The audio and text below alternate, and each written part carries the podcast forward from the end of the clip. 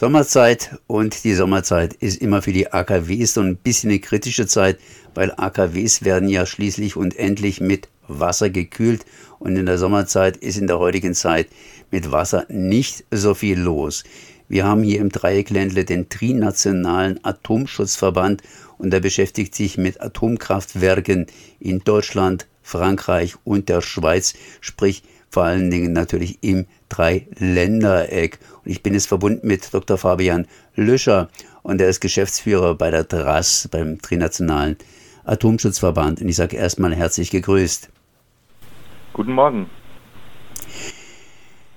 Ja, das heißt, äh, ja, ist gut. Momentan regnet es zum Teil, aber der Wasserstand der Flüsse ist immer noch recht niedrig und äh, das hat natürlich Auswirkungen auf AKWs.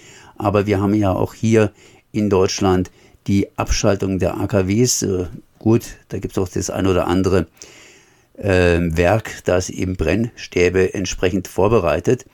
Aber wie sieht es denn jetzt hier aus im Dreieckländle mit dem Atomstrom? Ja, also ganz weg ist der Atomstrom natürlich nicht. Es geht insbesondere um die Schweizer AKW, die eigentlich mehr oder weniger direkt an der deutschen Grenze stehen. Ähm, sehr gut sichtbar äh, am Rhein ist das AKW Leibstadt mit dem großen Kühlturm und der entsprechenden äh, Nebelfahne. Etwas weiter weg, aber eben auch noch grenznah, ist das älteste ähm, noch betriebene AKW der Welt, nämlich Betznau. Das übrigens aktuell gerade die Leistung stark reduzieren muss, weil die Flusstemperatur schon zu warm ist in der Schweiz. Das heißt, in der Schweiz hat AKW noch eine höhere Bedeutung. In Frankreich hat AKW natürlich oder AKW Strom natürlich auch eine höhere Bedeutung. Aber wir haben jetzt ja dank Fessenheim, das heißt der Abschaltung von Fessenheim, in Grenznähe zumindest nicht mehr diese Atomkraftwerke.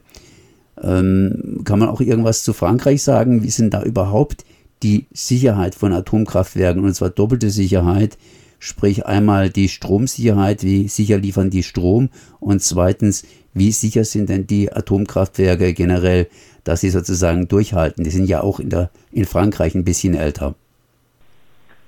Genau, also das ist ein grundsätzliches Problem. In Frankreich gibt es viele Atomkraftwerke, die mit einer direkten Flusswasserkühlung arbeiten und im Sommer deswegen ähm, stark die Leistung reduzieren müssen oder halt sogar ganzen Betrieb einstellen müssen, weil einfach das Flusswasser zu warm ist und mit warmem Wasser kann man dann das AKW nicht mehr richtig kühlen. Ähm, das ist ein, ein Teil der Probleme. Allerdings gibt es in Frankreich ähm, mit enorm vielen Atomkraftwerken gibt es immer wieder Probleme, die ganz viele verschiedene Anlagen betreffen. Das kann dann dazu führen, dass bei einem Atomkraftwerk ein Fehler entdeckt wird und der dann dazu führt, dass man bei ganz vielen anderen Anlagen auch genauer nachschaut und denselben Fehler findet. Und so kann so eine Kaskade von Abschaltungen stattfinden. Das hatten wir in Frankreich, äh, haben wir in Frankreich aktuell eigentlich seit gut einem Jahr jetzt. Ähm, in der Regel laufen dort nur noch ungefähr zwei Drittel der AKW gleichzeitig und das führt dann zu massiven Versorgungsengpässen. Soll heißen, im letzten Jahr musste Frankreich äh, Strom aus Deutschland importieren, anstatt wie in den vorangegangenen Jahrzehnten immer ähm, Strom exportieren zu können. Also Frankreich hat im Moment große Probleme ähm, mit seinem AKW-Park und mit seiner Strategie, einseitig nur auf Atomstrom zu setzen dass mit der Klimakatastrophe beziehungsweise mit dem Wassernotstand wird uns ja langsam nach und nach bewusst. Ähm, das hat eine bestimmte Dauer, bis das eben ins Bewusstsein tatsächlich eindringt. Auf der anderen Seite solche Atomkraftwerke, die laufen ja längere Zeit. Was heißt, äh, dass man Wasser braucht, um Atomkraftwerke zu kühlen? Gibt es da irgendwelche anderen Möglichkeiten, die vielleicht besser sind, wo sich die Atomindustrie zumindest was das Kühlen anbelangt, irgendwie retten könnte? Naja, es gibt diverse Konzepte, Ideen für neuartige Reaktordesigns, die dann auch teilweise mit anderem Kühlmittel betrieben werden sollen, also wo nicht direkt einfach mit Wasser gekühlt wird. Allerdings befinden sich diese Projekte wirklich noch in den Kinderschuhen. Also davon auszugehen, dass man innerhalb nützlicher Frist im industriellen Maßstab solche neuen Reaktoren bauen könnte, das ist einfach völlig unrealistisch. Und wir haben ja mit der Klimakatastrophe ähm, ein ganz dringliches Problem, ein Zeitproblem. Ähm, wir müssen diese Probleme jetzt in den Griff bekommen innerhalb der nächsten Jahre. Ähm, wir haben schlicht einfach keine Zeit, um jetzt auf irgendwelche neuartigen Reaktordesigns, die dann auch wieder ihre Probleme mit sich bringen und ihre Unsicherheiten mit sich bringen, ähm, zu warten. Also man ist ganz, ganz schlecht beraten, wenn man denkt, man könnte jetzt einfach ähm, so ein neuartiges Reaktordesign auswählen und damit dann die Klimakatastrophe bekämpfen, weil das wird sich einfach zeitlich schon nicht ausgehen. Nochmal bei Frankreich zu bleiben. Frankreich plant, soweit ich weiß, neue Atomkraftwerke. Äh, wie ist da die, der Planungsstand, beziehungsweise was machen die überhaupt? Also konkret machen tun sie im Moment ein äh, AKW, das heißt Flamanville 3 wird im Moment gebaut. Das ist ähm, schon jetzt extrem hinter dem Zeitplan und hat massivste Kostenüberschreitungen verursacht. Ähm, dieses einzige AKW, das im Moment in Fran Frankreich in Bau ist, soll nächstes Jahr ans Netz gehen und insgesamt wird es ungefähr 19 Milliarden Euro gekostet haben. Das sind also Summen, die man sich nicht vorstellen kann. Ursprünglich war von äh, drei Milliarden Euro die Rede. Die Kostenüberschreitungen sind einfach gigantisch. Ähm, daneben hat Präsident Macron und sein Kabinett haben gesagt, dass sie auch in Zukunft stark auf die Atomenergie setzen wollen. Sie haben auch explizit gesagt, ähm, dass sie das müssen, um quasi das militärische Atomprogramm am Leben erhalten zu können. Ähm, konkrete Pläne sind mir allerdings jetzt noch nicht bekannt. Es hat einfach geheißen, man wolle weitere ähm, neuartige Reaktoren äh, planen und in Betrieb nehmen. Und damit nimmt man natürlich auch in Kauf, dass es ähm, genauso weitergeht wie in Flamanville. Das heißt, dass äh, am Ende die Steuerzahlenden einfach extrem tief in die Tasche greifen müssen und dass man noch ähm, Jahrzehnte auf zusätzlichen Strom warten muss. Auf was auch gewartet wird, sind die sogenannten Endlagerstätten. Das heißt, äh, da ist Frankreich so halb am Planen, halb am Bauen. Wie ist denn das in Frankreich? Haben die jetzt was endgültig gefunden oder müssen sie da praktisch noch Demonstranten wegräumen? Also im Moment ist man sicher noch nicht äh, am Punkt, wo man sagen kann, man kann Brennelemente irgendwo einlagern. Es gibt äh, gewisse Standorte, die in Frage kämen, ähm, die man sich ausgesondert hat. Man hat sich eigentlich auch für ein Gestein entschieden. Das ist relativ entscheidend, in, in welchen Stein man letztendlich die Abfälle einlagern will. Ähm, aber auch das, das sind also Projekte, die über Jahrzehnte hinaus geplant werden müssen ähm, mit gigantischen Unsicherheiten behaftet. Das sind äh, Bauprojekte, für die es schlicht kein Vorbild gibt, weltweit noch nicht. Ähm, und was ganz klar ist, ist, es wird sicher nicht dieselbe Generation betreffen, die quasi den Atomstrom bezogen hat, weil dafür sind die Zeiträume einfach zu gigantisch. Also die, die Menschen, die sich einmal mit diesem äh, Abfalllager herumschlagen dürfen, sind nicht dieselben, die jetzt vom Atomstrom profitiert haben. Aber in Frankreich ähm, ja, man ist auf der Suche, man ist sicher ein Stück weiter als beispielsweise in Deutschland. Dort geht die Standortsuche ähm, erst langsam richtig los. Man ist aber weniger weit als in der Schweiz. Dort wurde im vergangenen Jahr festgelegt, an welchen Standort der Atommüll kommen soll. Na, dann wenden wir uns mal der Schweiz zu. Das ist ein bisschen griffiger. Wie sieht es denn in der Schweiz aus? Das heißt, ihr habt praktisch schon sowas ähnliches wie ein Atomendlager oder äh, das heißt, man ist da schon sozusagen äh, dabei, die Bautrupps zusammenzustellen? Noch nicht ganz, nein. Also was man hat, ist, man hat quasi den äh, geeignetsten Standort ausgeschieden aus einer Auswahl verschiedener Standorte. Aber bis quasi dort jetzt die Baumaschinen auffahren, werden Jahrzehnte ins Land streichen. Also die erste Einlagerung schlussendlich für ein äh, abgebranntes Brennelement ist irgendwo um die Jahre 2070, 2080 vorgesehen. Also das heißt, wir sind wirklich noch Jahrzehnte davon entfernt, das äh, Abfallproblem gelöst zu haben. Ähm, der Lagerverschluss ähm, also wenn dann quasi aller, äh, der ganze Müll entsorgt ist, bis man das Lager endgültig verschließt, das ist dann fürs nächste Jahrhundert vorgesehen. Also wir sind dort ähm, meilenweit davon entfernt, dieses Pro Problem quasi aus der Welt geschafft zu haben. Aber dennoch sind wir ein Stück weiter als Frankreich und Deutschland, weil quasi in der Schweiz bereits entschieden wurde, wer zum Handkuss kommt, in welcher Region diese gigantische Baustelle äh, dereinst aufgefahren wird. Äh, Habe ich jetzt richtig verstanden? 2070, 2080? Ja, also so, das sind so ungefähr die Größenordnungen, aber man kann natürlich auch nicht aufs Jahr genau heute sagen, wann es tatsächlich losgeht mit der Einlagerung, aber ähm, ja, also dass das jetzt in den nächsten paar Jahren oder so gelöst sein wird, das ist äh, ausgeschlossen. Naja, das ist noch ein bisschen hin. Da kann sich im Prinzip relativ vieles ändern. Wie fest ist denn das in der Schweiz oder andersrum ausgedrückt?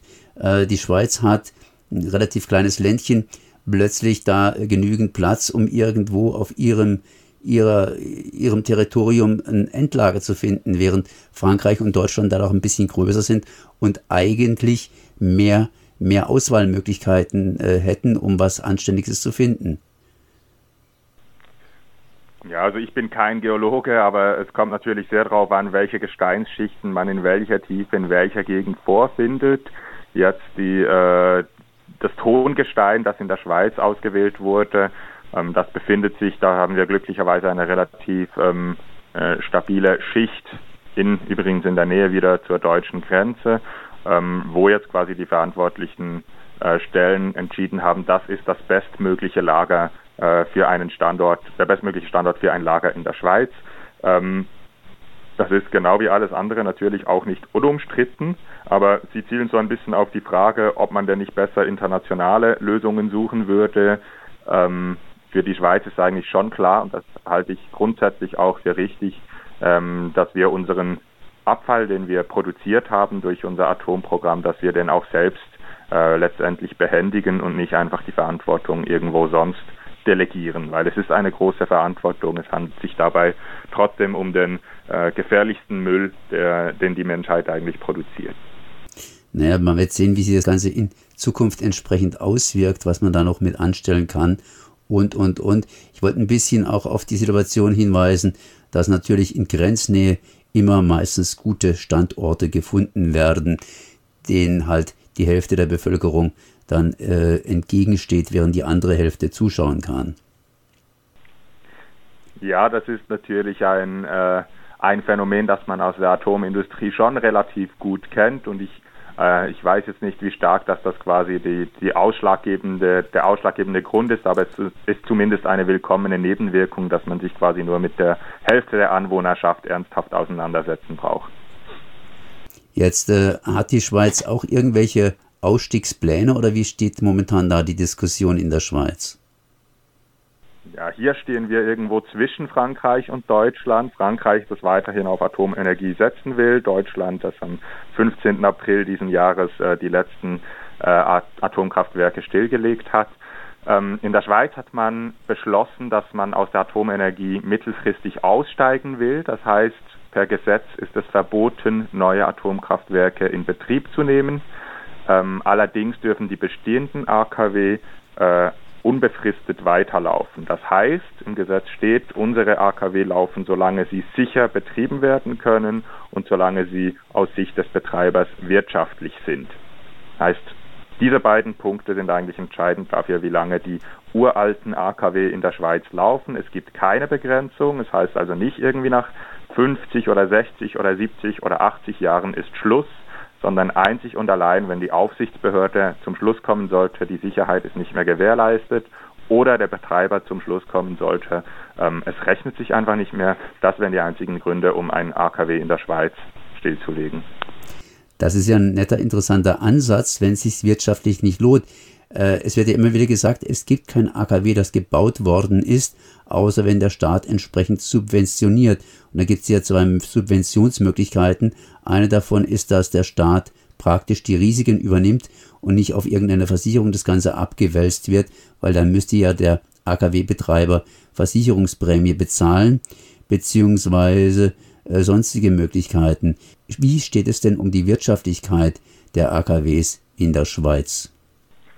Also das Thema Versicherung, das ist eine, ein, ein großes Fass, das man aufmachen könnte, wenn man sich einfach fragt, wie hoch muss eigentlich die Unfalldeckung sein für den, äh, für den Fall, dass etwas Schlimmes passiert in einem AKW.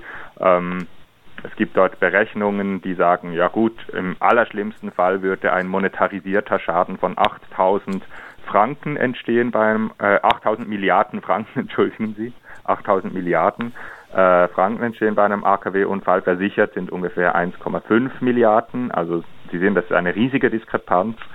Ähm, daran wird sich aber wahrscheinlich in der nächsten Zeit nicht viel ändern. Das ist der eine Punkt. Der andere ist, die ganz großen Kosten für ein AKW fallen eigentlich ähm, beim, bei der Planung, beim Bau und bei der Inbetriebnahme an. Der Betrieb selbst ist dann nicht mehr so relevant für die Kostenseite. Dort geht es dann wirklich darum, Geld zu verdienen. Das heißt mit anderen Worten, ähm, ein AKW wird dann äh, wird sich dann besser rechnen, wenn es möglichst lange einfach betrieben wird und zwar auf voller Last. Was sie aber nicht machen können, ist für sehr, sehr, sehr viel Geld ein AKW bauen und das dann nur so ab und zu einschalten, zum Beispiel im Winter, wenn es gerade gut passt ähm, oder sowas. Das geht dann nicht. Und es heißt eben auch, dass wenn Sie heute ein neues AKW bauen, dass Sie eigentlich damit rechnen müssen, dass das dann wirklich 60, 70, vielleicht 80 Jahre durchgehend in Betrieb steht, damit Sie überhaupt äh, auf Zahlen kommen, die äh, wirtschaftlich interessant sein könnten. Und da kommt dann wieder der Punkt, das geht natürlich nur, äh, solange nicht genügend erneuerbarer Strom vorhanden ist. Und deswegen ist Atomstrom immer ein ganz krasser Konkurrent zu den erneuerbaren Energien. Das bedeutet ja nichts anderes, als dass da auch entsprechend die Unterstützung für den Aufbau von Solaranlagen etc. etc. Äh, mit hineinspielt. Und wie sieht es da in der Schweiz aus mit? Also wir haben jetzt im Moment im Parlament ein Bundesgesetz über die Förderung der erneuerbaren Energien. Und wenn dieses Gesetz in Kraft tritt, dann besagt es, dass wir bis 2035 35 Terawattstunden erneuerbaren Strom in der Schweiz produzieren wollen. Das klingt jetzt für, äh, für deutsche Zuhörerinnen nicht nach wahnsinnig viel. Für die Schweiz ist das aber, sind das gigantische Zahlen. Wenn dieses Gesetz ähm, quasi angenommen wird und wenn der Zubau dann tatsächlich so stattfindet, dann werden die, dann wird der Atomstrom früher oder später schlicht einfach aus dem Markt gedrängt. Er kann dann nicht mehr mithalten, es gibt keinen Abnehmer mehr dafür. Ähm, das heißt eben auch im Umkehrschluss, wenn die Atomlobby jetzt noch was reißen will, dann müssen sie das jetzt tun. Dann ist jetzt der Moment, in dem sie sagen müssen, ja gut, wir wollen anstatt erneuerbare Energien, wollen wir lieber Geld in neue AKW investieren, weil beides wird einfach nicht aufgehen. Das heißt, jetzt ist praktisch der Zeitpunkt, wo die Atomlobby nochmals versuchen kann, ihren Fuß reinzustellen um eben für die nächsten, ähm, sagen wir mal, 70, 80 Jahre noch ein paar Atomkraftwerke hinzusetzen. Ansonsten äh, ist der Zug für die abgefahren. Ja, ich würde das, äh, ich würde das genau so formulieren und man merkt einfach, dass genau das aktuell passiert. Wir haben in der Schweiz seit ungefähr zwei Jahren wieder eine richtig heiß geführte Atomdebatte und die treibenden Kräfte der Atomlobby sind lustigerweise nicht mehr die, äh, die AKW-Betreiber oder die Stromversorgungsunternehmen. Die haben alle längst abgewunken und gesagt, ähm, nein, das, ähm, im Vergleich zu den Erneuerbaren können AKW einfach nicht mithalten.